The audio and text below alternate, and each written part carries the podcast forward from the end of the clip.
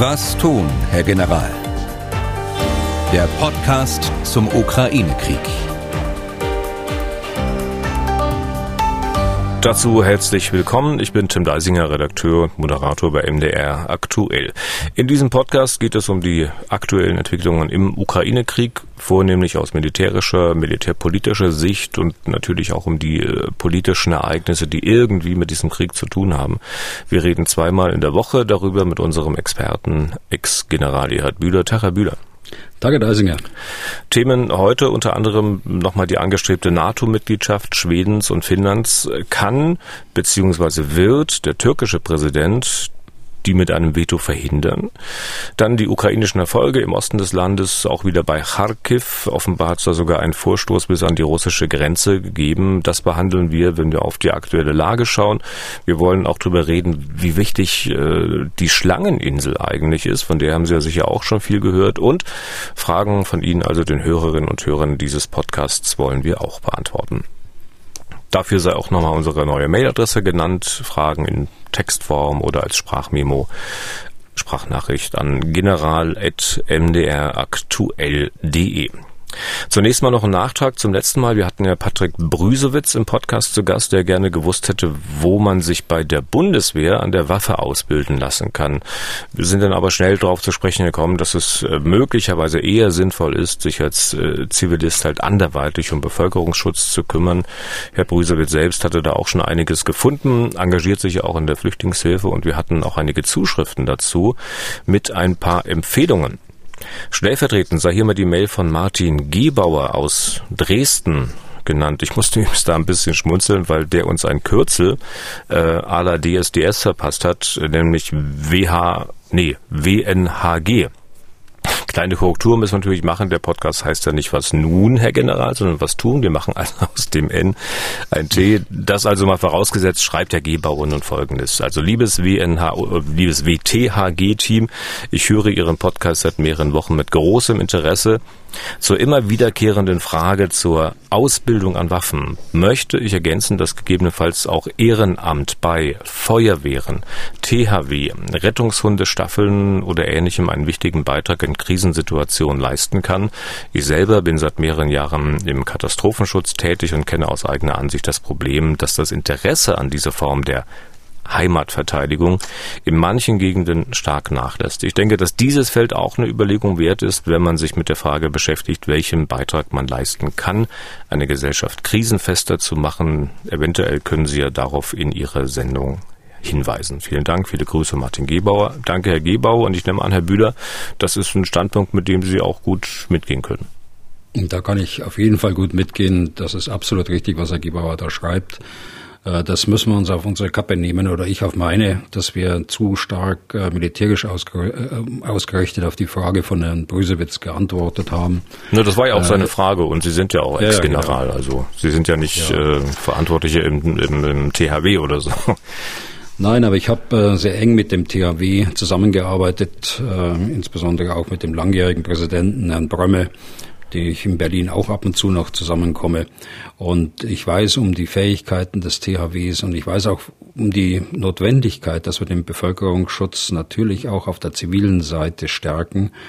Und da ist das Technische Hilfswerk ganz sicher eine gute Adresse, aber auch andere Hilfsorganisationen, auch im Bereich der medizinischen Hilfe, sind da durchaus äh, geeignet, insgesamt seinen Beitrag zum Bevölkerungsschutz zu machen.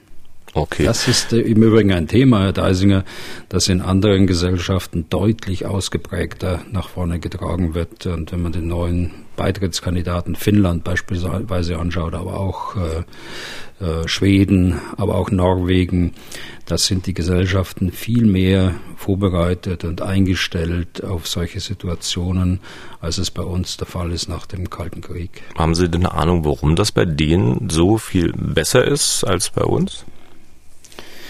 Naja, wir haben das äh, nach dem Kalten Krieg äh, einfach verdrängt. Wir hatten ja auch äh, enorme Vorkehrungen. Wir hatten Bunker, wir hatten Sirenen, wir hatten eingelagerte ähm, Krankenhäuser, kann man sagen, Feldlazarette mit allem Material, mit Medizin und, und so weiter. Wir hatten einen großen Reservistenpool, auf den wir zurückgreifen konnten. Wir hatten äh, auch materielle Sicherstellung von Leistungen für die Bundeswehr, also beispielsweise LKWs, äh, die vorgesehen waren für die Abgabe im Verteidigungsfall und dergleichen mehr. Also solche Vorkehrungen, die in anderen Ländern bezeichnet werden als Total Defense. Äh, wir würden eben sagen, eine, ein Konzept zur Gesamtverteidigung, also über den militärischen Bereich hinaus, auch im Bereich der Zivilverteidigung. Äh, das gab es bei uns, das ist bei uns vernachlässigt worden und da denke ich, dass man jetzt Schritt für Schritt äh, diese äh, Resilienz, wie man dann auch neudeutsch sagt, wieder aufbaut um äh, solchen Lagen dann auch gerecht zu werden. Sehen Sie denn in der Politik, ähm, dass sich da was tut, also dass da jemand das Heft sozusagen in die Hand nimmt und da anfängt, versucht, was zu bewegen?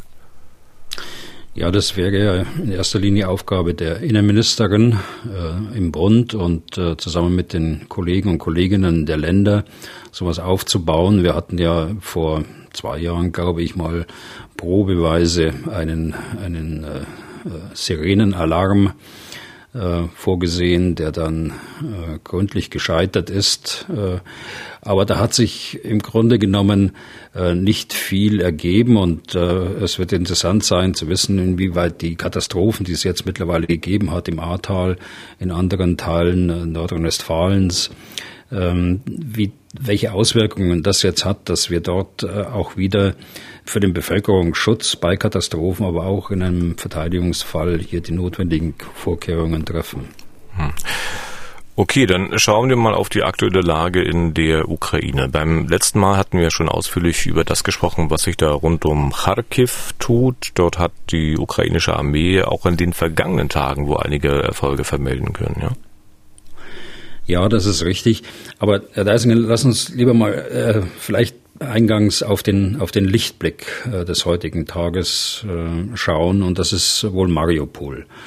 Äh, da ist es jetzt gelungen, äh, in den letzten Stunden über 200 äh, Kämpfer, Soldaten aus diesem seit Wochen belagerten Stahlwerk äh, zu evakuieren allerdings nicht in Drittländer oder in Bereiche, die äh, von der Ukraine noch äh, beherrscht werden, sondern in, äh, in russische, nach Russland beziehungsweise in von Separatisten beherrschten Gegenden. Die, das ist ein humanitärer Erfolg. Das zeigt uns, dass ähm, von den Kriegsparteien miteinander gesprochen wird auf täglicher Basis. Das zeigt aber auch, äh, wie stark äh, das Internationale Rote Kreuz und die Vereinigten Nationen im Hintergrund hier arbeiten, um die humanitäre Situation wenigstens einigermaßen zu verbessern. Hm. Ähm, sind Ihnen denn Anzeichen dafür begegnet, äh, dass man weiß, warum die Soldaten, die da in dem Stahlwerk Asowstal ähm, sozusagen sich verschanzt hatten, warum sie sich darauf eingelassen haben, dass sie auf russisches Territorium gebracht werden? Weil das wollten sie doch nun unbedingt nicht. Ja, die Zustände müssen ja dramatisch sein, wenn man sich das vorstellt. Äh, ohne Strom, ohne Wasser, weitgehend ohne, ohne Essen. Ähm, mit äh, vielen schwer Verletzten. Wir haben ja die Bilder gesehen von den Menschen äh, mit Verstümmelungen und äh, anderen schweren Verletzungen. Also die Lage war einfach so, dass hier gehandelt werden musste, auch aus Sicht der, der militärischen Führung dieser, dieser Bände, die dort eingeschlossen waren.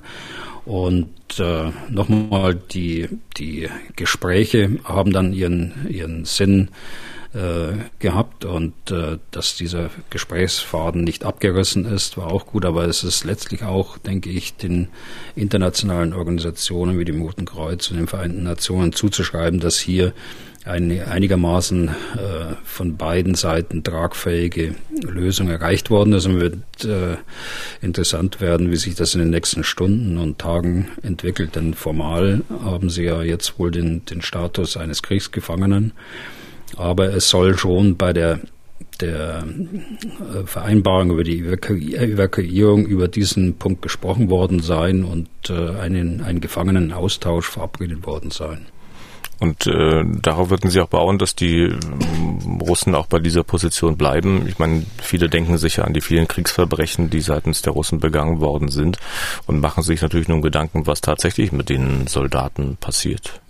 Ja, das Risiko gibt's natürlich. Äh, haben wir ja auch schon gesagt, wir sind so häufig belogen worden und äh, es sind so häufig Korridore eingerichtet worden, wo dann anschließend Zivilisten beschossen worden sind.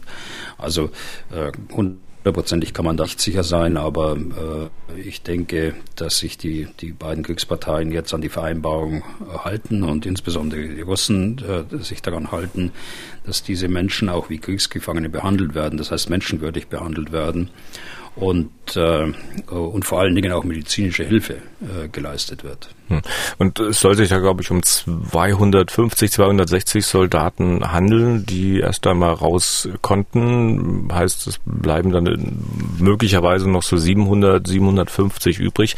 Sehen Sie ähm, das Ereignis jetzt als äh, einen Anfang, äh, dass dort auch weitere Soldaten evakuiert werden können oder dass weitere Soldaten aus dem Stahlwerk rausgelassen werden?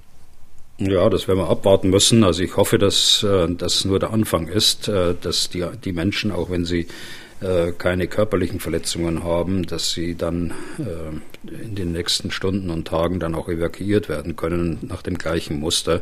Ich hoffe, die Gespräche gehen weiter.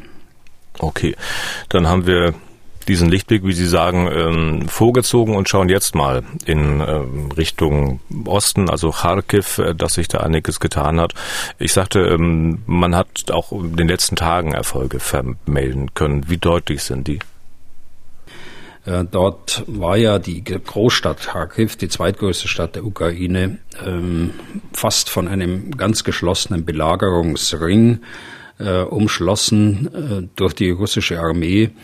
Äh, die russische Armee war in oder hatte das Zentrum von Kharkiv in Artilleriereichweite. Äh, es ist mit Artillerie in das Zentrum geschossen worden, es sind mit Raketen ins Zentrum äh, geschossen worden. Es gibt viele Zerstörungen dort in dieser Großstadt. Aber nun ist es gelungen, nicht nur den westlichen Teil dieses Belagerungsrings aufzubrechen, sondern auch im Norden und Nordosten einen Korridor, äh, nenne ich es mal, zu schaffen äh, durch die ukrainische Armee, die verhindert, äh, dass die die Russen mit direktem Feuer oder auch mit Artillerie weiterhin das Zentrum von Kharkiv äh, äh, wirken können.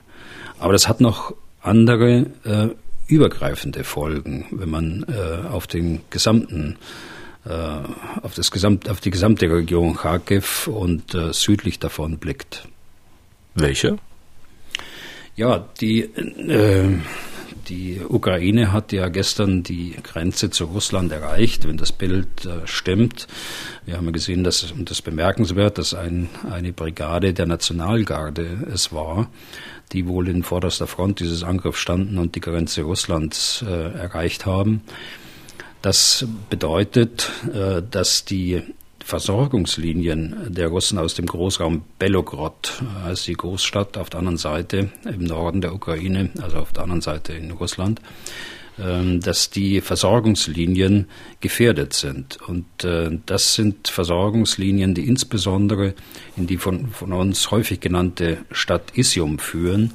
Von dort aus ist ja der große äh, Einschließungsangriff Richtung Donetsk äh, geplant gewesen.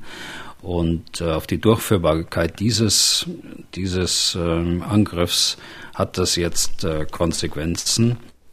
Denn äh, die Russen müssen aufpassen, dass sie dort jetzt nicht eingeschlossen werden mit ihren Truppen. Sie müssen aufpassen, dass ihre Truppen versorgt werden können.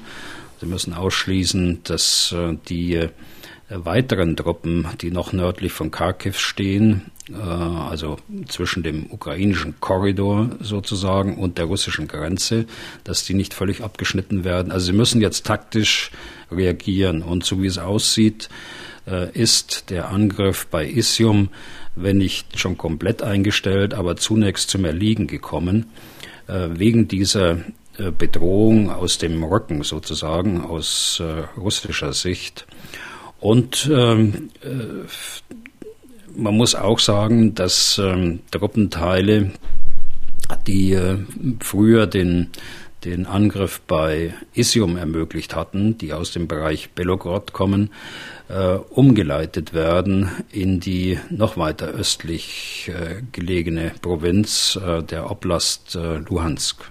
Also auch das eine Folge dieses äh, Gegenangriffs um die, um die Großstadt Kharkiv herum. Hm.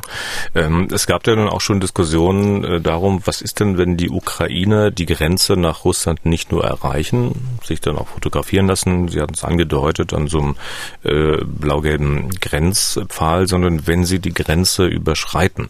Diskussionen darüber. Ist das dann auch noch eine Verteidigungshandlung? Ist das dann auch noch ein Verteidigungskrieg, den der Westen unterstützen möchte? Das hatten wir so ähnlich auch schon mal, als es Meldungen gab, dass die Ukrainer zum Beispiel ein Treibstoffdepot auf russischer Seite Seite beschossen, möglicherweise zerstört haben. Aus Ihrer Antwort damals würde ich jetzt mal schlussfolgern, also wenn die ukrainischen Soldaten über die Grenze gehen, dann hängt das eben davon ab, was sie dort machen. Also ich es mit meinem Wald- und Wiesengerechtigkeitssinn würde mal vermuten, also wenn sie zum Beispiel wie angesprochen eben Nachschub der Russen für die Front attackieren, dann wäre das okay, wenn sie in irgendeiner russischen Ortschaft den Supermarkt ausrauben, so wie es die Russen ja zuhauf in der Ukraine gemacht haben, dann ist das äh, dann schon nicht mehr ganz so klar, oder? Ja, das ist dann äh, sehr klar und ich hoffe, die werden das auch nicht tun und da bin ich mir eigentlich auch recht sicher, dass sie das nicht tun. Was aber legitim ist, ist ähm, den, den Großraum Belogrod äh, ins Visier zu nehmen.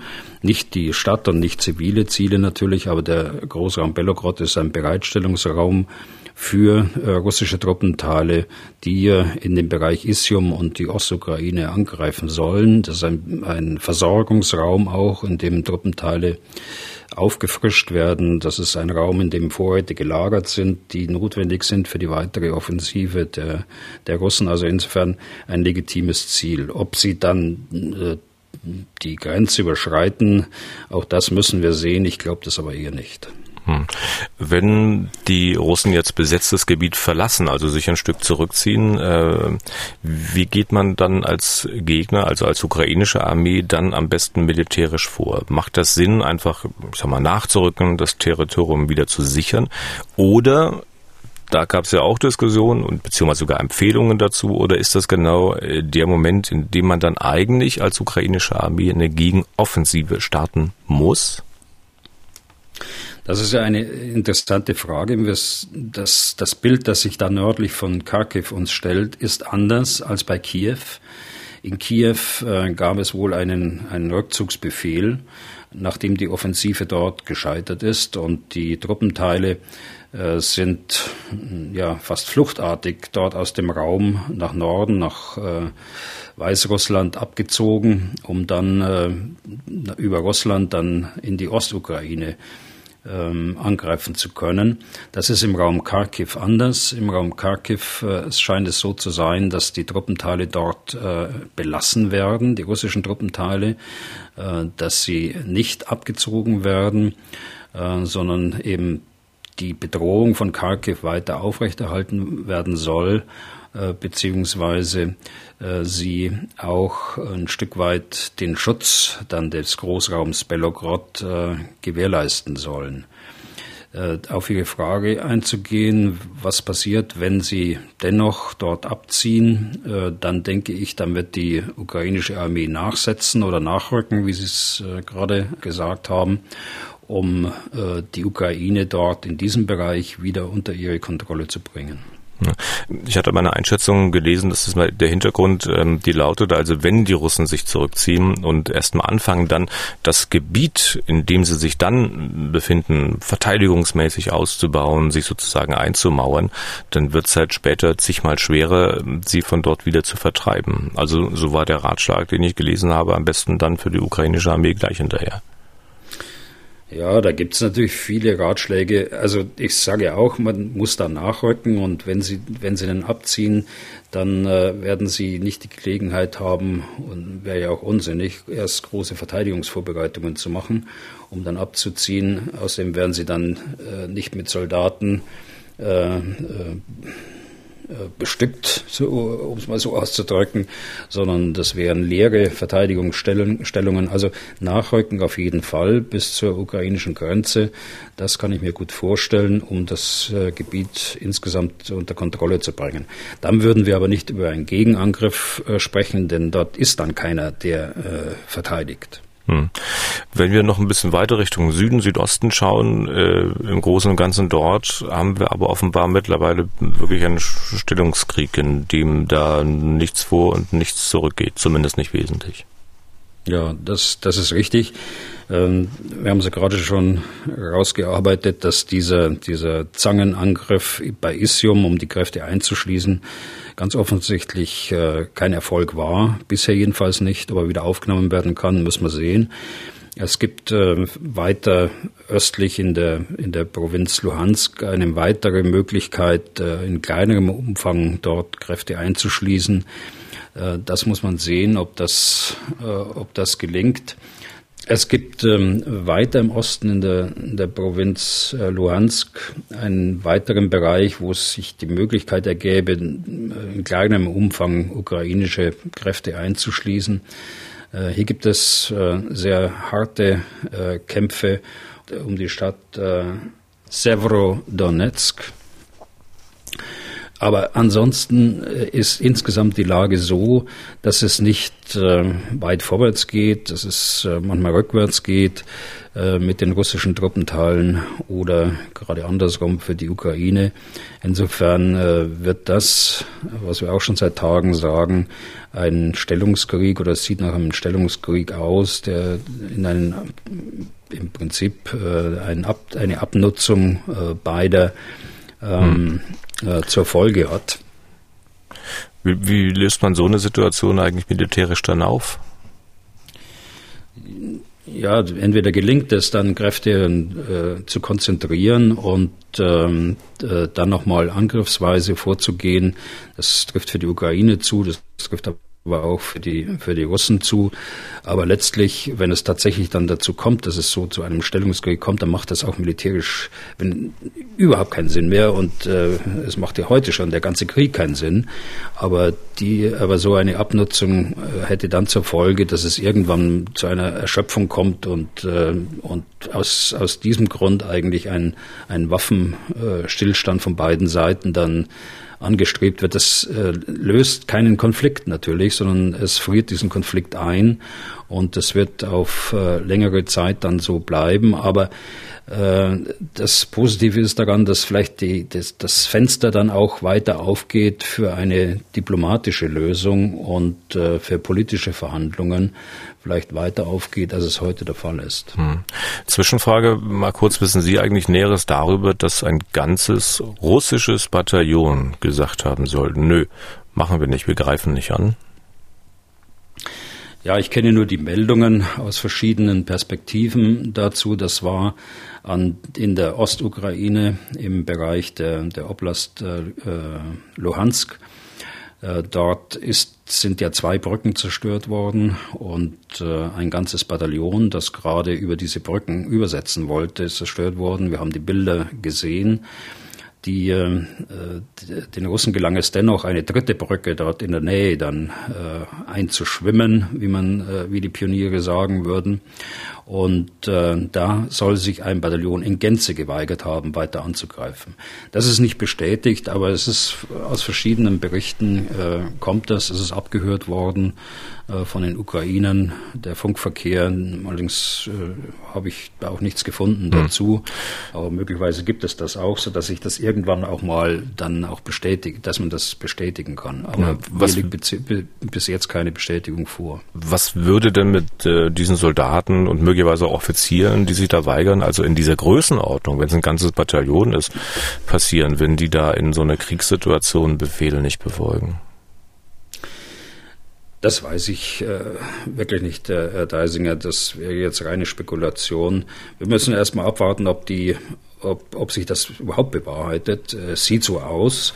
Aber was es für Konsequenzen intern in der russischen Armee hat, äh, das kann ich nicht hm. sagen. Wir haben ja große äh, Führungsprobleme dort, ganz offensichtlich, und es sind ja viele Kommandeure abgelöst worden äh, festgesetzt worden. Der Generalstabschef taucht nicht mehr auf, der ist auch irgendwie in Ungnade gefallen. Also das wird mit Sicherheit, wird das Konsequenzen haben, aber was das für welche sein wollen, hm. das hm. kann ich jetzt nicht sagen weil wir bei Ihrem Lieblingsthema Spekulationen sind, gibt es auch Meldungen, äh, dass äh, Putin höchst selbst sich mittlerweile in operative, in taktische Entscheidungen einmischen soll und sie selbst treffen soll. Ähm, merkt man davon irgendwas?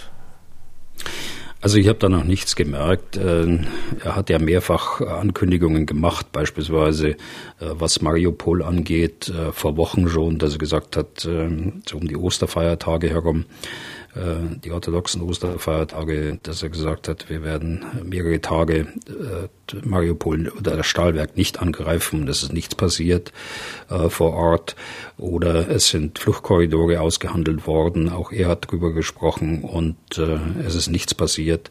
Also äh, ich gebe da nicht viel darauf, aber es ist äh, schon plausibel, äh, dass die eine oder andere taktische Entscheidung dort auch an höchster Stelle im, im Kreml äh, getroffen wird. Okay. Wir wollen uns mal einen Kriegsschauplatz noch ein bisschen genauer ansehen. Die Schlangeninsel ist so groß wie zwölf Fußballfelder, gehört zur Ukraine, ist bekannt geworden, weil die Ukrainer mal einen unflätigen Funkspruch an ein russisches Kriegsschiff gesendet haben, das die Ukraine aufgefordert hatte, sich zu ergeben. Auch hier sagt es sich vielleicht in Englisch ein bisschen einfacher, haben sie beim letzten oder vorletzten Mal auch gemacht. Also die, die haben den verbalen Mittelfinger gebraucht. Fuck you, ähm, russisches Kriegsschiff. Die Ukraine hat ihnen zu Ehren auch eine Briefmarke mit diesem Mittelfingergeste herausgebracht. Umkämpft ist diese Schlangeninsel. Hm, Herr Bühler, warum eigentlich? Wieso ist so ein größerer Steinklumpen da auf See wichtig für ein Land? Ja, das ist eine kleine Insel von mehreren äh, hundert Metern Durchmesser nur.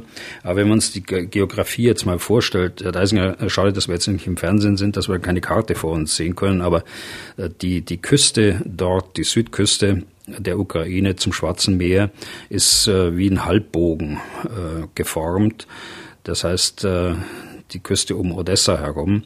Auf der rechten Seite dieses Halbbogens, also im Osten, läge die Krim und auf der linken Seite dieses Halbbogens ist das äh, große Donaudelta und unmittelbar davor ist diese Insel, äh, die der, von der Ukraine militärisch genutzt worden ist. Äh, das zeigt ja auch die Geschichte, die Sie gerade erzählt haben, die aber dann eingenommen worden ist äh, von, den, von den Russen. Sie hat eine schon operative ähm, Lage dort. Und zwar äh, kann, wenn man diese Insel beherrscht, äh, kann man Waffensysteme darauf stationieren, die einen Angriff von See auf Odessa auch ermöglicht.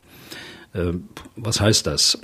Die, die Russen haben ja eine, eine Flotte zusammengezogen im Schwarzen Meer mit amphibischen Kräften, das heißt mit Kräften, die äh, Panzer, die Marineinfanterie auf Schiffen haben, die dann an Land abgeladen werden können, also durch ein Landungsunternehmen.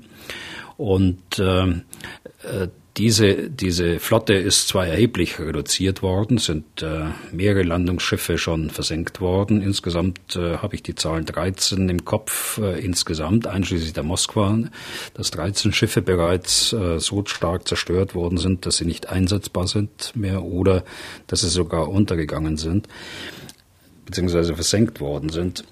Aber der ursprüngliche Ansatz war, dass man äh, über See auf diesen Küstenbogen äh, dort angreifen kann und äh, das allerdings synchronisiert mit einem Landangriff aus dem Bereich äh, Donetsk, um dann den Schluss, äh, den Schulterschluss herzustellen mit den russischen Kräften, die in, in der abtrünnigen Provinz Transnistrien in Moldawien stationiert sind.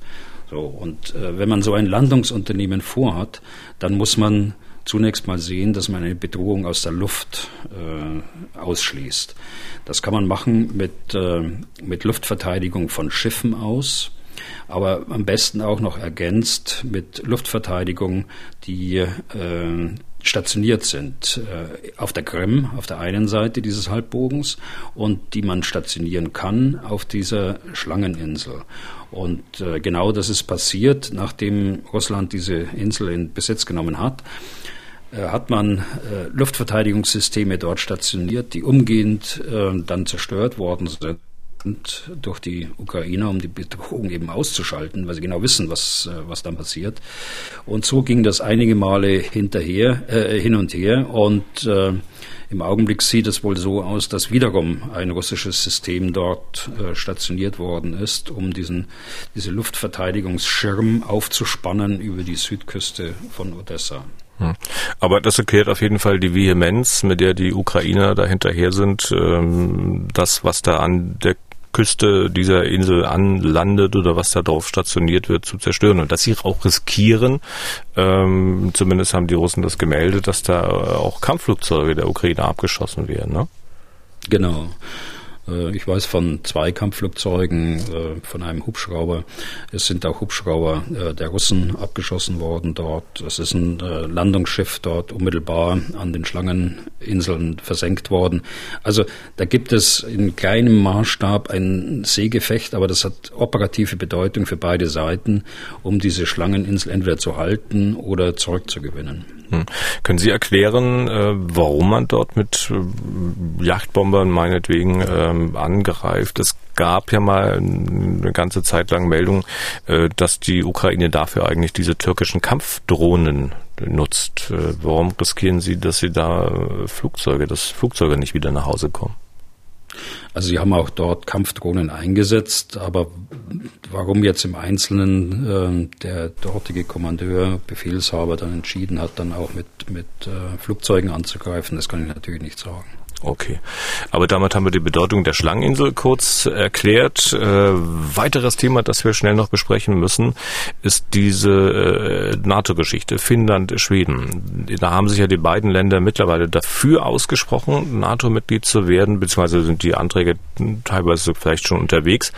Sie waren am Freitag zuversichtlich, Herr Bühler, dass das jetzt alles ganz schnell geht, dass alle NATO-Staaten für die Aufnahme stimmen und dann, ja, sei das eine Sache von Monaten Monaten.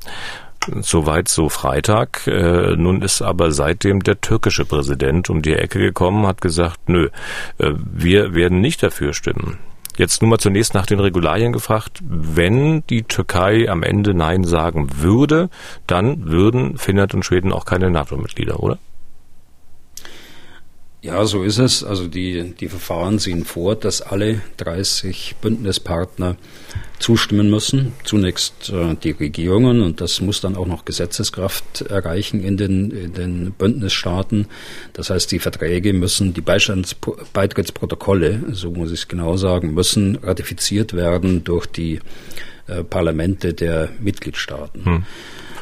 Also ist richtig, wir waren da sehr optimistisch ähm, äh, in der vergangenen Woche. Äh, und dann kam, wie Sie auch richtigerweise sagen, Erdogan um die Ecke. Ich glaube, er hat äh, Schweden das Gästehaus für ausländische Terrororganisationen genannt. Ähm, das war nicht erwartet worden und wohl auch nicht im NATO-Rat äh, erwartet worden. Es ist ja davon auszugehen, dass mehrfach über diese Sache bereits im NATO-Rat äh, gesprochen worden ist, über den bevorstehenden Beitritt, über die Diskussion in Finnland und in Schweden. Und äh, soweit ich weiß, hat dort äh, der, der äh, türkische Vertreter, der türkische Botschafter, der auf täglicher Basis dort im NATO-Rat sein Land repräsentiert, niemals äh, einen solchen Punkt hochgebracht. Sonst hätte ja auch der, der NATO-Generalsekretär äh, nicht das so begrüßen können, äh, dass die beiden Staaten herzlich willkommen sind und so weiter. Also das ist auch für die NATO, denke ich, überraschend äh, gekommen, diese, diese vielleicht äh, Alleingang von Erdogan, denn seine Leute haben das äh, niemals so hm. transportiert. Wie ernst zu nehmen sind für Ihre Begriffe diese Ankündigungen oder wird er möglicherweise nach längerem Hin und Her, nachdem er irgendwas bekommen hat, keine Ahnung was, aber am Ende doch sagen, okay, ich bin dafür? Also ich glaube, dass sich das lösen lässt. Das ist ja nicht das erste Mal, Und die Türkei ist auch nicht der einzige der, der einzige Bündnispartner, der versucht, aus einer Situation auch für die eigenen Vorstellungen dort äh, Punkte herauszuschlagen. Das hatten wir in anderen, äh, in anderen Gipfeln hatten wir das auch so, wenn ich erinnere, der, der Gipfel in London 2019, als äh, der gleiche Bündnispartner die Verteidigungsplanungen für Nordeuropa zeitweise blockiert haben, aus äh, Gründen, die mit der Verteidigungsplanung überhaupt nichts zu tun haben, sondern sich sogar mit Fragen auseinandergesetzt haben, die äh, um die Türkei unten, äh, da unten äh, eine Rolle gespielt haben, aber sicher nicht im Baltikum oder im Nordatlantik. Also das ist alles nicht neu, aber ich glaube, dass äh, die Diplomaten und Militärs dort in der NATO mit, mit solchen Situationen umgehen können und dass äh, am Ende dann auch die, die äh, Zustimmung der Türkei vorliegen wird. Ob die Türkei äh, dort Zugeständnisse bekommt in anderen Fragen, ähm, davon muss man ausgehen und äh, das wird auch so kommen. Die Türkei ist in den letzten Jahren ja auch äh, manchmal ein schwieriger Partner gewesen, wenn Sie sich daran erinnern, dass die Türkei als einziger NATO-Staat plötzlich äh, ein russisches Luftabwehrsystem, die S-400, äh, äh, kauft, mit, mit, der, mit dem Risiko, dass Informationen aus der integrierten Luftverteidigung, also der gemeinsamen Luftverteidigung der NATO, dass dort Daten auch abfließen, dass die Geheimhaltung nicht gewährleistet wird und so weiter. Das war ein, ein Grund im Übrigen, warum die Amerikaner dann reagiert haben, dass sie äh, den bereits äh, abgeschlossenen oder unterschriebenen Vertrag F-35 dann auch aufgekündigt haben. Also die Türkei wollte F-35 kaufen und das haben die Amerikaner dann letztlich abgelehnt aus diesem Grund. Also solche äh, Schwierigkeiten gab es und darüber hinaus gibt es jetzt nochmal aufgreifend den Punkt äh, Gästehaus für ausländische Terrororganisationen, gibt es natürlich von der, von, von der Türkei immer wieder Anschuldigungen, dass äh, einzelne Auslieferungsanträge an die Türkei abschlägig beschieden werden, äh, gerade was Schweden angeht, aber das trifft auch für andere Länder äh, zu. Die Türkei betrachtet eben einige Organisationen als terroristische Gruppen und auch dieser, dieser Punkt spielt in den Diskussionen sicher eine Rolle. Hm. Und Schweden und Finnland äh, betrachten diese Organisation wahrscheinlich wie auch die Europäische Union als solche, äh, die nicht als Terrororganisation. Also da muss man jetzt im Einzelnen reinschauen, um, um wen es sich handelt. Also wenn wir über die, über die PKK sprechen, dann ist die PKK eine Organisation, die, die terroristische Mittel äh, anwendet ähm, so wird sie eingeschätzt in der Europäischen Union und äh, nachdem Schweden und Finnland beide ja Mitglieder sind, äh, ist es dort auch nicht anders. Allerdings hm. muss, man im, muss man im Einzelfall, wir sind ja alles Rechtsstaaten, äh, muss man im Einzelfall schauen auf Auslieferungsabkommen. Was ist der Vorwurf? Wie ist, wird der Vorwurf tatsächlich bewiesen? Und dann wird ein Land entsprechend der Auslieferungsabkommen, die die Länder untereinander haben, dann entscheiden, ja oder nein? Na, meine Gedanken, die gingen eher so in diese Richtung äh, äh, der Organisation dieses äh, Predigers äh, Gülen, ähm, der mitverantwortlich für diesen Putschversuch damals, äh, für diesen Aufstand in der Türkei äh, gemacht wird. Äh, also dessen Organisation wird ja, glaube ich, hier in der Europäischen Union nicht als Terrororganisation angesehen, oder? Ja, das ist so, dass es also eine, eine andere Bewegung, die Erdogan äh, seit diesem Putschversuch als terroristische Gruppierung einstuft, wobei äh, es aus äh, der Sicht anderer Länder keine Anzeichen gibt dafür, dass diese Bewegung dort irgendwie involviert war in dem Putschversuch. Also diese, diese Art von Diskussionen, die spielen jetzt da rein in die in die Entscheidung erstmal von Erdogan, sich so zu äußern. Und äh, wie es halt ist in solchen äh, Präsidialdemokratien, die auch autokratischen äh, Charakter haben können von Zeit zu Zeit, äh, nun wird sich das System äh, der türkischen Diplomatie und des Militärs auch auf die äh, Meinungsäußerung einstellen ihres Präsidenten und wird sie auch vertreten. Das wird das Ganze äh, kompliziert machen, aber ich glaube und ich bin da ganz zuversichtlich, dass aufgrund des übergeordneten Ziels der Stärkung äh, der NATO, der Geschlossenheit der NATO jetzt mit Finnland und äh, Schweden zusammen, der äh, Vorteile, die auch die NATO aus diesem politisch, aber auch militärisch aus äh, dem Beitritt hat, neben den Vorteilen für, für Schweden und Finnland natürlich, dass dies äh, auch gelöst werden kann.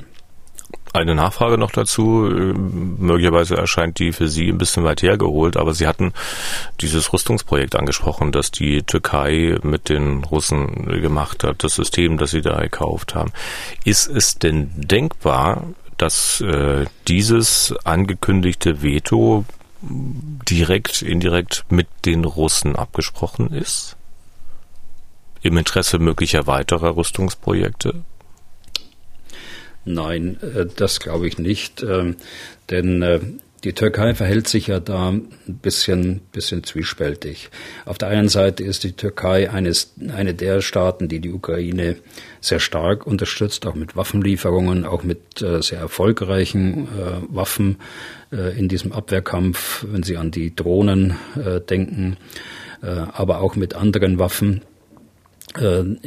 Und, und die Türkei ist ein, ein wertvoller Partner auch der, der, der NATO insgesamt äh, spielt dort eine wichtige Rolle. Wenn man jetzt von diesen Diskussionen hier ein bisschen absieht, äh, spielt eine wichtige Rolle. Es ist auszuschließen, da, äh, aus meiner Sicht jedenfalls, dass es dort irgendwelche Absprachen gegeben hat.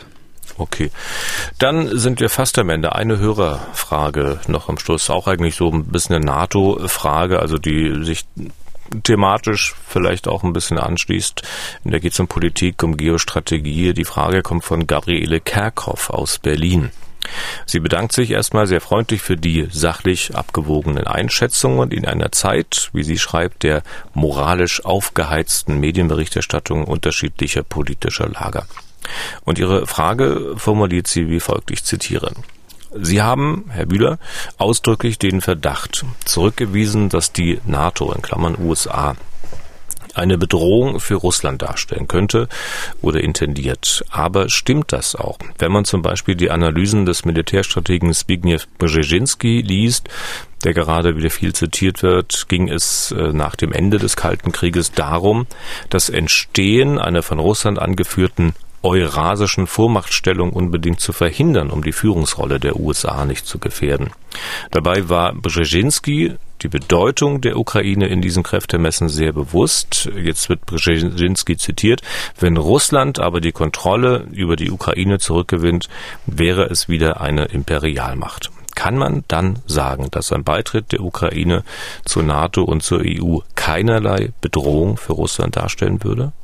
Vielleicht noch ganz kurze Ergänzung von mir, wer ihn nicht kennen sollte. Brzezinski war ein US-Politikwissenschaftler, auch Regierungsberater, war auch mal offizieller Sicherheitsberater von US-Präsident Carter und ist, glaube ich, vor fünf Jahren äh, etwa gestorben. Also das nur kurz von mir.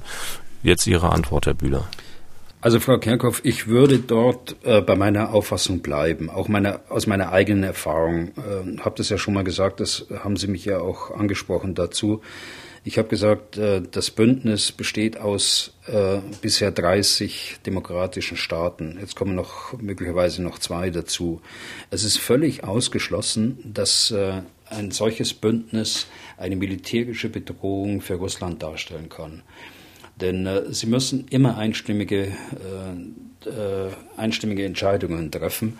Und äh, das, was im Bündnis politisch beschlossen wird, hat auch Rückwirkungen auf die äh, Arbeit der Militärs in der NATO. Und da war ich nun lang genug und ich kann Ihnen sagen, es gibt keine Offensivpläne, es gibt keine Bedrohung, die aktiv von der NATO ähm, ausgelöst wird. Es ist was anderes, äh, wenn man über Perzeptionen jetzt spricht. Also wie, äh, wie äh, legt äh, Putin mit, seiner, mit seinem Regime dort äh, verschiedene Aktionen, Reaktionen der NATO auch aus und stellt das als Bedrohung dar.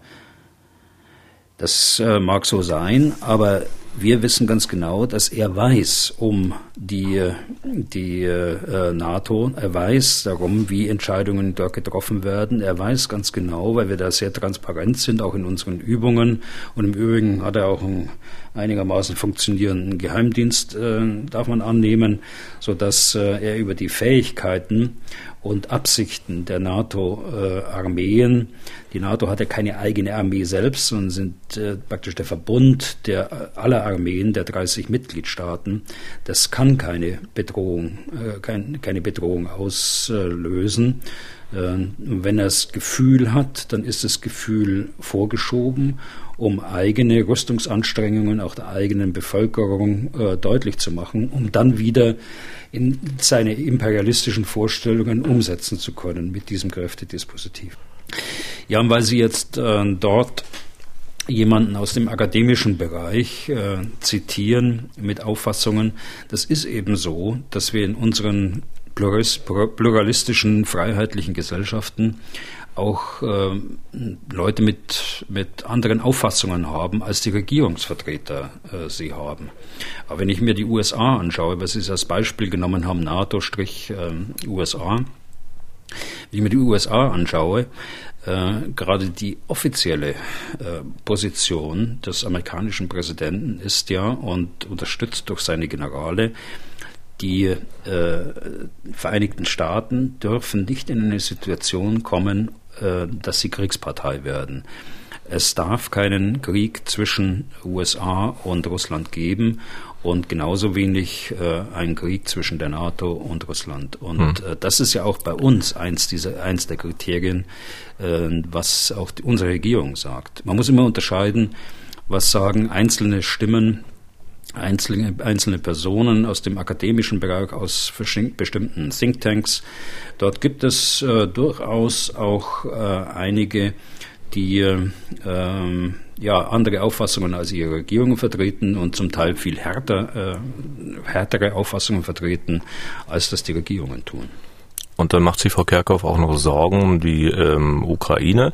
Äh, ausgehend von der ersten Frage hat sie ja noch eine zweite, von der ich jetzt nach der ersten Antwort äh, zumindest ahne, wie sie sie beantworten. Die zitiere ich auch noch mal ganz kurz.